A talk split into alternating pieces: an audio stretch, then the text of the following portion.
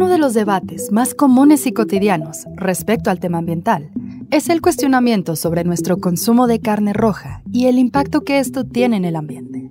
Pero las evidencias hablan por sí solas. Una de las dos primeras causas de deforestación en México es la conversión de tierras forestales en terrenos ganaderos, lo cual también representa la degradación y fragmentación del hábitat.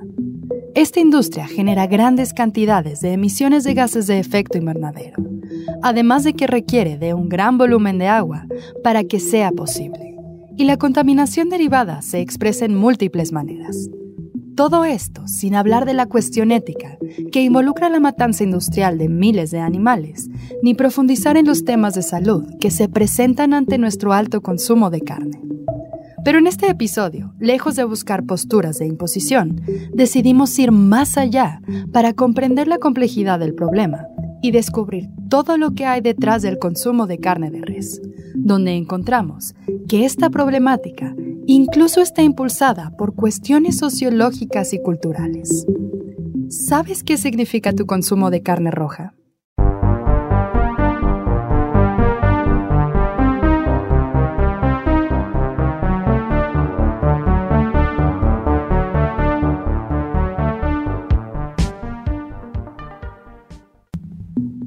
Para este episodio platicamos con el doctor Guillermo Murray Tortarolo, quien ha pasado gran parte de su vida estudiando los motores del cambio climático a distintas escalas, así como las consecuencias socioecológicas que éste desencadena, incluyendo los impactos sobre la producción de alimentos, la migración y la seguridad alimentaria.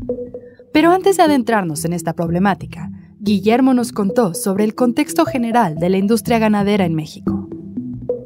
Pues México siempre ha sido un país ganadero. Bueno, desde que nos conquistaron los españoles ha sido la apuesta y la población ganadera ha ido creciendo eh, con el paso del tiempo. Sobre todo en los 40, de los 40 a los 60 hubo un boom poblacional eh, muy fuerte que pasó a la población ganadera de 4 5 millones a 30. en este momento en el país hay entre 30 y 35 millones de cabezas de ganado y oscila mucho la población neta de nuestra nación por el clima sobre todo. En general hay un aumento, hay una tendencia al aumento, este, pero sí hay una oscilación, particularmente cuando tenemos años muy malos, como los últimos tres o el 2011, sí vemos decrementos importantes en la población ganadera nacional. Y lo que es muy interesante también es que, bueno, desde los 80 la población ganadera se ha mantenido más o menos igual. En realidad ya llevamos como 40 años que no aumenta demasiado, como que ya no hay mucho más lugar, pese a la deforestación, pese a todo lo que estamos haciendo, no hay mucho más espacio para poner vacas. O sea, en los 80 teníamos 30 millones de cabezas de ganado, en 2011 teníamos 31, eh, ahorita que tuvimos muchos años buenos seguidos, llegamos a 35, pero seguramente volveremos a ver 32, 33 millones de cabezas de ganado después de la sequía de los últimos tres años. Ahora, de esos 30 y tantos millones de cabezas de ganado, solo como 1 o 2 millones son para leche y el resto, la gran mayoría, el 90% de la ganadería nacional es para carne. Eh, y hay todo tipo de productores. Y esa es la otra cosa que, que, cuando pensamos en la ganadería tenemos como dos grandes bloques productores. Por un lado están los grandes eh, ganaderos del norte con atos gigantescos de miles de cabezas de ganado. Y después si divides, digo, el país como de la mitad hacia abajo, toda la parte sur en general se caracteriza por muchos pequeños productores con atos menores a 10 cabezas de ganado. Entonces, el, mosaico de manejos, de estructuras, eh, es bien variable y ha llevado a que en realidad en nuestra nación hay vacas por todos lados. O sea, no hay un solo ecosistema que no le hayamos metido vacas y al, punto de que, bueno, en el último censo eh, del INEGI, el área que ocupa la ganadería en nuestro país es más de la mitad. El 55% del área nacional está dedicada para la ganadería, que es muchísimo, cuando uno lo piensa es, espectacular, ¿no? Eso, eso tomando en cuenta em, el área que es para pasto, pero también el área que se utiliza de, agricultura para alimentarlos. Em, entonces, Sí, no, es, México es una nación definitivamente de vacas. Les, dimos la mitad del territorio para el, ganado. Si tú piensas, pues hay una vaca más o menos por cada 4 o 5 personas. Y entonces en peso seguramente pesan más las vacas en México que las personas. tienen más área, consumen más agua, consumen más recursos, pesan más. Este, entonces hemos creado una nación muy bonita para el ganado. Entonces, bueno, ese es un poco el contexto de la ganadería nacional. Y por supuesto, prácticamente toda está hecha en formatos eh, intensivos, ¿no? No tenemos prácticamente en nuestra nación producciones alternativas, manejos silvopastoriles. En general la visión es de foresta, un pasto y que las vacas pasten. No hay, un, no hay una estrategia de manejo eh, nacional muy clara. Em, pese a que tenemos un montón de ciencias, todavía sigue siendo complicada esa parte regular, cómo se lleva el ganado y por lo mismo una cosa que se llama el cociente de agostadero, que es cuántas vacas puedes meter por área para que sea sostenible. En México está extraordinariamente rebasado para prácticamente toda la nación, lo cual está llevando también pues, a un deterioro ambiental, compactación de suelo, erosión de suelo, pérdida de diversidad importante. Entonces las vacas son uno de los motores de deterioro ambiental más grandes de México, tanto por la parte de deforestación para inducir pastos, como por el mismo efecto que tienen ya que están ahí. Entonces, bueno, es un poco el contexto nacional. Y la, otra parte, claro, que no hablé es la cantidad de dinero que deja y la cantidad de gente que vive de esta parte. ¿no? Entonces, no es que sea mala per se, la parte económica es muy rentable y es muy importante. Pero si pensamos en, los impactos ambientales, pues sí, la lógica sugiere que las dimensiones de esta industria están ligadas a nuestro consumo de carne roja. Y es aquí en donde es casi imposible defender que nuestra dieta no tiene nada que ver con el estado de los ecosistemas globales. Y a pesar de que el consumo de la carne de res es mucho menor que el cerdo y el pollo, si tomamos en cuenta los daños ambientales generados por la crianza de cabezas de ganado y la producción de carne de res y leche, la cifra se vuelve alarmante. De acuerdo con el compendio estadístico del Consejo Mexicano de la Carne, la ingesta de carne de bovino global en el 2022 registró un máximo histórico de 57.380.000 toneladas de carne. En este mismo año, México registró un consumo anual de 1.9 millones de toneladas. Creo que es importante el contexto nacional de la dieta. México fue autosuficiente para el consumo de carne roja hasta el 2018 justo porque la población de vacas no aumenta y no hay mucho más lugar, desde 2018 hemos tenido que empezar a importar carne roja. Ya no nos alcanza. Entonces, el aumento del ingreso promedio per cápita nacional sí ha llevado de manera muy importante a un aumento en el consumo de carne roja por persona. Y con ello, pues ya no nos alcanza. Hemos tenido que empezar a meter carne de otros países. Entonces, bueno, esa es una de las cosas más interesantes a mí me parece esto de las dietas. Entonces sí hay un ligue muy claro entre dieta y impacto del medio ambiente. No todas las carnes tienen el mismo impacto ambiental. Ahí, digo, en la parte ética no me voy a meter porque ahí podemos discutir cinco horas, pero en, en la parte ambiental, las vacas, su impacto es desmedido en comparación de los cerdos o de los pollos o del pescado, pero mucho mayor o sea, muchas veces mayor por diferentes cuestiones. Uno, porque las vacas necesitan un área mucho más grande. En general, eh, la carne necesita vacas, pues no estabuladas, ¿no? El libre pastoreo. Eh, porque las vacas necesitan muchísima agua, toman 40 litros de agua por día. Este, y porque por su procesamiento de la comida también liberan una cantidad espectacular de gas de efecto invernadero. vámonos por orden de los impactos ambientales primer impacto ambiental que tiene la ganadería, y cuando estoy hablando de ganadería estoy hablando específicamente de reses. Entonces pensemos en, el impacto que tiene la, la crianza de reses. Y primero es la deforestación. Entonces, en general, la estrategia nacional para poder tener a tus ganaderos ha sido en el sur de nuestro país, pues deforestar particularmente el bosque tropical seco, la selva baja, eh, aunque también recientemente la selva alta en la península, se deforesta y se inducen pastos. Eh, normalmente esos pastos son pastos africanos, entonces también tienes un segundo impacto, que es la introducción de especies invasoras, que después quitarlas es un rollo. Em, en el norte ha sido terrible. La, la inducción de algunos pastos ganaderos ha traído consecuencias terribles para la biodiversidad de las zonas desérticas porque muchos de estos lugares no se quemaban. Y con los pastos, muchos pastos tienen naturalmente una cosa que se llama ecología del fuego, biología del fuego, que es Ellos necesitan fuego para seguir sobreviviendo, entonces favorecen las condiciones para quemarse. Entonces, bueno, tenemos todo este contexto de cambios de suelo, de afectación directa a la biodiversidad eh, de pérdida de especies, ¿no? Generado por quitar bosques para poner pastos y es, no o quitar los ecosistemas naturales para poner pastos. es el primer impacto. En segundo lugar, eh, ya una vez que están las vacas ahí, pues tenemos una componente muy importante que es que hay que mantener las pasturas verdes. Entonces eso necesita en general fertilizantes. No en todos lados, en muchos lados se dejan que coman lo que encuentren, pero en muchas de las, en mucha de nuestra nación, pues sí se fertilizan los pastos.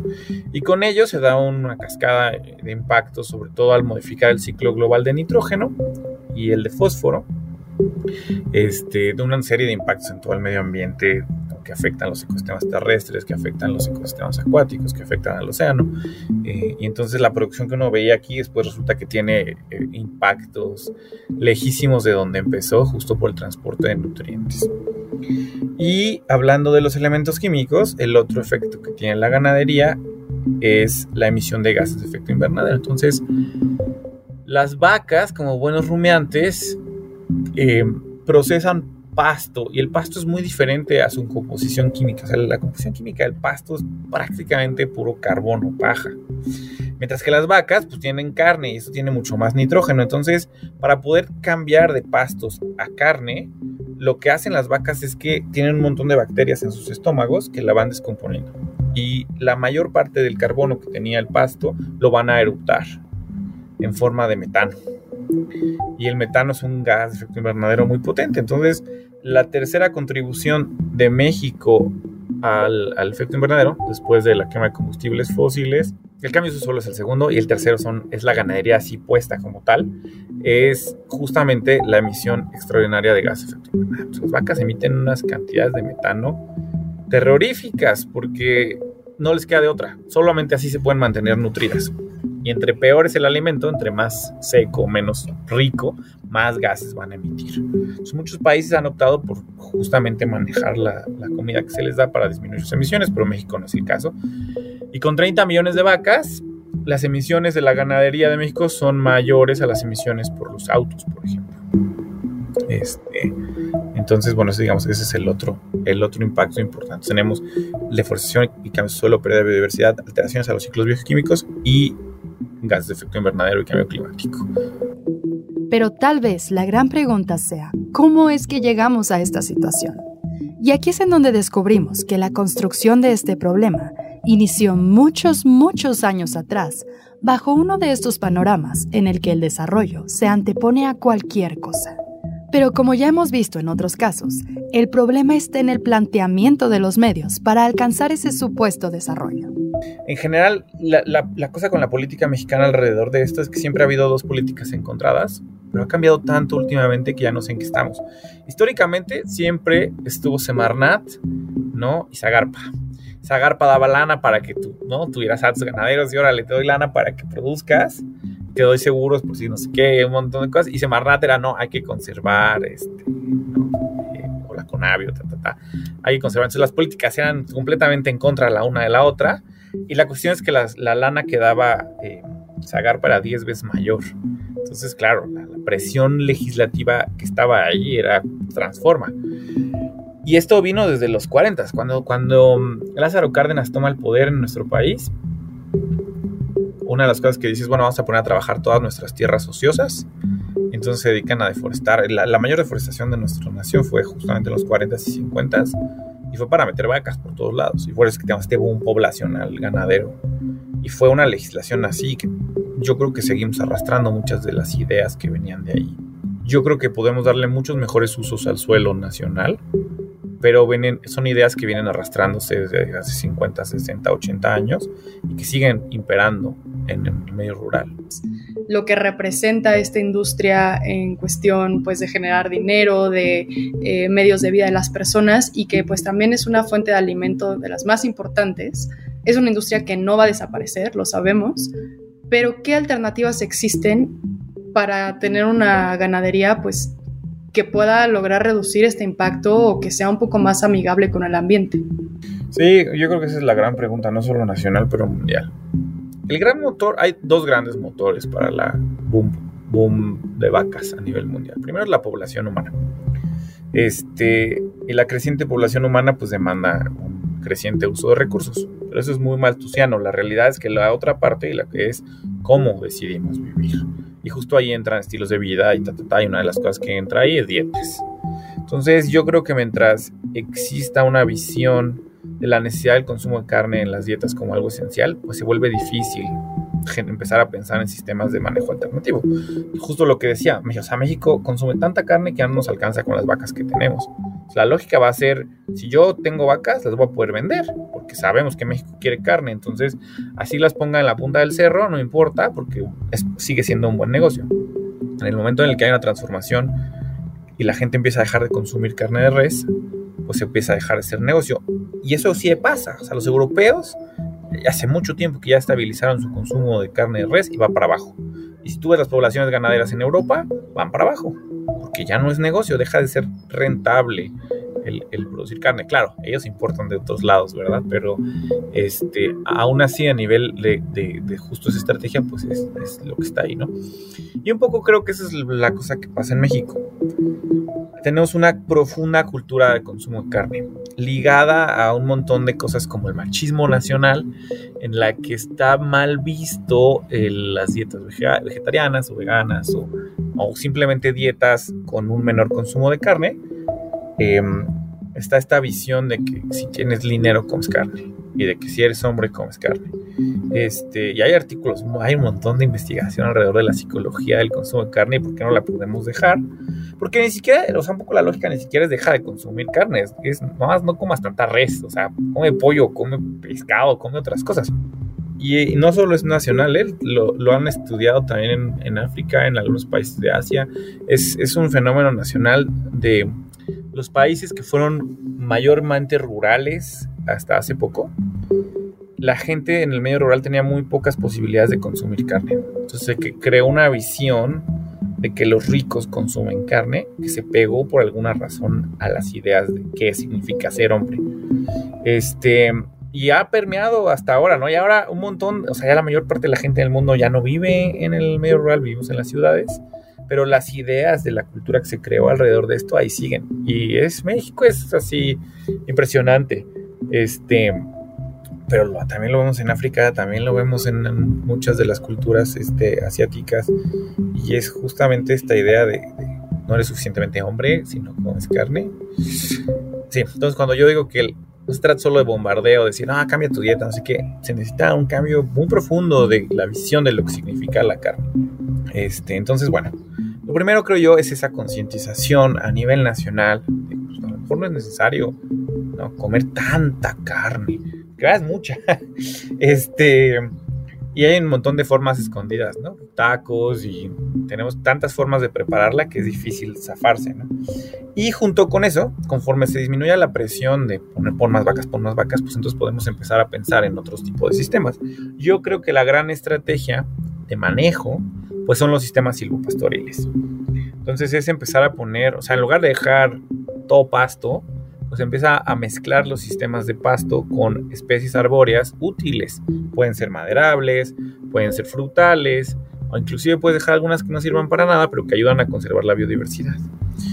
Y el simple hecho de tener árboles, pues fomenta un montón ¿no? la biodiversidad en cualquier sitio. Entonces, esto ya en algunas partes está empezando, sobre todo en la península de Yucatán ya había algunos ejemplos que les dejan árboles y arbustos a las vacas junto con los pastos y aparte generan una cosa muy importante que es que les dan sombra. Y conforme aumenta la temperatura de nuestro país, las vacas necesitan cada vez más sombra. En esa parte México ha sido más lógico. Estados Unidos, por ejemplo, no tiene sentido en algunas de estas cosas. A la mayor parte de los atos, grandes atos ganaderos del sur de Estados Unidos los, los tienen así en ni una sombra, ¿no? Y hace poco que con la onda de calor de 2021 se murieron, ¿no? En Arkansas de las fotos eran 10.000 vacas y muertas porque se murieron de calor. Entonces, bueno, el manejo silopastoril como una alternativa importante creo que puede llevar a un cambio en la relación justo en cómo, cómo criamos ganado y, dejarle el pues, cachito a otras cosas, ¿no? No nada más decir, sale, solo puede haber vacas en este lugar. Y decir, bueno, a lo mejor también podemos dejar un poquito de espacio para poner un árbol que va a servir para los pájaros o para este, otras criaturas. Ahora que Guillermo ha puesto en la mesa muchas de las piezas que nos ayudan a comprender la complejidad del asunto, vemos que las razones para disminuir nuestro consumo de carne roja y carne en general son muchas y que corresponden a distintas perspectivas que van más allá de lo ambiental. Esto quiere decir que para contrarrestar las problemáticas desencadenadas por esta industria, las acciones deben ser múltiples y conjuntas, y es necesario que corran por diversas vertientes. Por ejemplo, nuevos mecanismos y estrategias que nos ayuden a reflexionar sobre nuestro consumo, así como empujar cambios en la legislación en donde se busque un verdadero compromiso. Y también para nuestra salud, porque la otra cosa es que o sea, el consumo de carne de res se ha ligado a un montón de problemas cardíacos y de cáncer. Y de... Entonces hay un artículo muy bonito en Nature hace algunos años que muestra que si simplemente le dejamos a la carne, ayudamos un montón al medio ambiente y nos ayudamos también eh, eh, a la salud humana en general. Bajamos la presión que hay en los sistemas de salud. La otra cosa, y eso está empezando ahorita así incipiente, pero yo creo que lo vamos a ver fuerte en unos 10 años, es la valorización de las cadenas de valor orgánicas y de manejos sostenibles. México todavía no cuenta con una legislación clara sobre sellos orgánicos, está empezando también, o de manejo sostenible. Entonces, yo he visto ya varios esfuerzos de gente, por ejemplo, de la Facultad de Veterinaria en la UNAM, de empezar a tener estos sistemas, ¿no? En los que tienes manejo silvopastoril y que tienen un impacto mucho menor, pues que la carne se valorice de otra manera. Y entonces, claro, ahorita ya al súper y carne es carne, y no importa. Pero en algún momento lo que podemos dar el brinco, que ya lo están viendo en otros lugares, o ya lo vemos con cosas como el café que viene, ¿no? Fair trade, comercio justo y, de eh, sistemas agroforestales, lo mismo la carne. Necesitamos un sistema que sea valorado por la gente en decir, ok, eh, no voy a dejar de comer al, al, al, cero, pero saber que la carne que me voy a comer, pues a lo mejor una carne con un menor impacto ambiental, aunque me cueste un poco más pagarla. Creo que eso es lo que es una de las cosas que va a seguir como consumidores, poner presión para que existan esos mecanismos también de, sellos. ¿no? Yo creo que necesitamos urgentemente una ley clara de sellos verdes porque existen ahorita y sí un buen son greenwashing. Hace poco estudiamos el caso de unos jugos de naranja que sí, voy orgánico, súper chido, no sé qué, pero tú veías la cadena de, suministro completa y las emisiones y los impactos eran altísimos porque venía en plástico. Daba igual qué jugo de naranja le ponías, daba igual cómo se cultivaban las naranjas, si el empaque tenía un impacto gigantesco. Entonces, justo se necesita certificaciones así, de toda la cadena. Este, creo que ese es el reto. Y certificadoras que no tengan intereses metidos, porque digo, y, y esta es una de las cosas que yo luego la digo y me super critican, pero el sello, por ejemplo, de empresa socialmente responsable significa cualquier cosa. Se lo dan a todo el mundo. Con que haga cualquier cosa, con que hagas cualquier cosita, ya te lo dan. Entonces, yo creo que no, ese es uno de los riesgos, no caer en lo mismo con las certificaciones verdes. Eh, porque si no, sí, puede ser cualquier cosa. Con el café ha funcionado bien, con el café, con la vainilla ha funcionado bien. Este, yo pues tengo cierta fe en que con los productos alimenticios a lo mejor nos va un poco mejor. Pero los menos procesados y la otra de estas cosas es el empaque en el que vienen, que lo que tiene un impacto brutal muchas veces. Por ahora lo más accesible para todos es reducir nuestro consumo de carne, pero debemos comenzar a cuestionar todo lo que hay más allá. Como vimos en este episodio, hay más de una razón por la cual debemos reflexionar sobre la relación que tenemos con este alimento y sobre nuestros hábitos de consumo en general la falta de alimentación, pues no, o sea, nos trata de reestructurar el sistema alimentario en su totalidad. No hay manera, somos muchos y hay que darnos de comer a todos. Y yo creo que la parte de justicia alimentaria es fundamental que haya comida para todos, ¿no? Este, pero sí necesitamos repensar en por qué estamos comiendo como comemos. Que la neta es que la dieta occidental y la dieta que ha venido de Estados Unidos se ha vuelto dominante en nuestra nación, que era una nación que tenía una dieta súper rica y estamos perdiendo un montón. Se erosiona la cultura, se erosiona la salud, justo por la subida de los consumos de harina, grasa, azúcar, carne. Entonces, sí, todo está ligado. Todo está ligado a, la visión que como sociedad tenemos del mundo. Y eso es, o sea, al final, la cosa que a mí me gusta es pensar o sea, no se trata de cambiar solamente mi dieta, no sé qué, se trata de buscar un cambio así, la cosmovisión. Y ese es el reto.